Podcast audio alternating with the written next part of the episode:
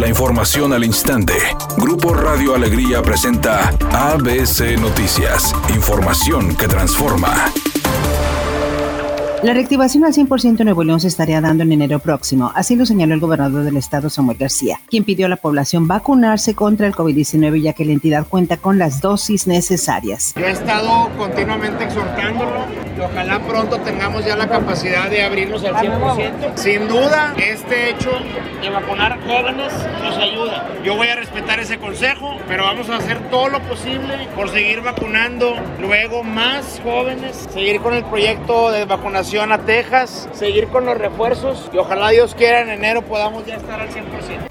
El secretario de Medio Ambiente en el Estado, Alfonso Martínez, informó que se presentarán estudios donde se especifican las cantidades y tipos de contaminantes producidos en Monterrey y su área metropolitana. Tenemos datos de un inventario, será presentado, tenemos ya cuáles son las emisiones de partida, cada uno de los sectores y cada una de las instalaciones presentará un programa para reducir las emisiones. Ya sabemos los factores que producen emisiones y entonces requerimos planes específicos con metas específicas, eh, con monitoreo para ir reduciendo esto de manera constante.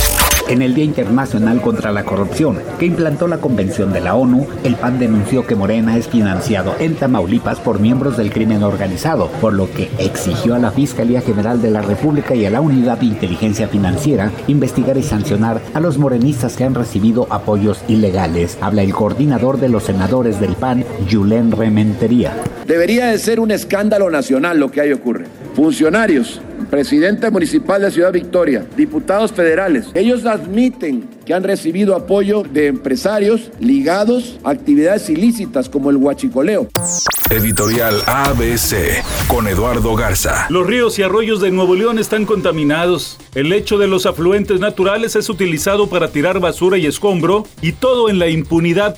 La mafia de la basura no solo se apodera de terrenos baldíos, sino también de parajes protegidos para tirar sus desechos. Urge mano dura contra quienes contaminen. ABC Deportes informa. Triste noticia sacudió al fútbol mexicano el día de ayer al de enterarnos de la muerte de Alfredo El Chango Moreno, jugador consiguió más de 100 goles en el fútbol mexicano, que participó en equipos como Necaxa, Tijuana, América, incluso lo hizo con los Tigres, donde fue refuerzo en una Copa Libertadores. 41 años de edad, se adelanta en el camino, descanse en paz, Alfredo El Chango Moreno.